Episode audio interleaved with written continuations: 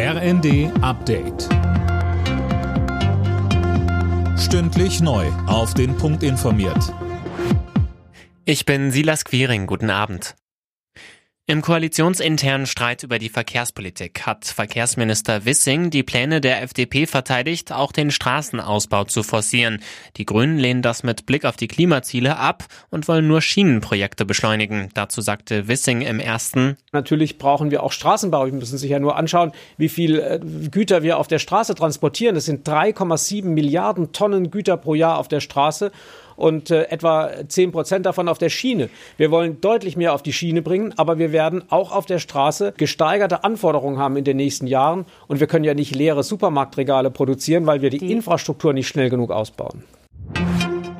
Im Korruptionsskandal im EU-Parlament sind Haftbefehle gegen vier Verdächtige erlassen worden, darunter auch gegen Parlamentsvizepräsidentin Kylie.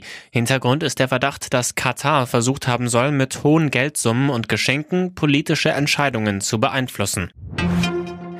Gesundheitsminister Lauterbach geht davon aus, dass sich die Corona-Lage im kommenden Jahr deutlich entspannt. Im ZDF verwies er auf die aktuellen Varianten. Die seien zwar ansteckender, aber weniger gefährlich als die ursprünglichen. Ob das dann auf Dauer so bleibt, weiß man nicht. Aber ich glaube, dass wir wirklich im nächsten Jahr eine deutliche Verbesserung erwarten können. Daher appelliere ich auch noch mal an alle. Die letzten Wochen, die letzten Monate, wo wir uns gegenseitig schützen können, auch über die Feiertage. Bitte sind Sie vorsichtig.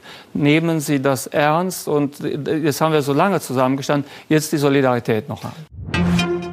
Das Weihnachtsgeschäft im deutschen Einzelhandel hat zum dritten Advent weiter an Schwung gewonnen. Laut Handelsverband läuft es vor allem bei Lebensmittelhändlern und Bekleidungsgeschäften gut. Drei von vier Unternehmen sind mit dem bisherigen Weihnachtsgeschäft noch nicht zufrieden.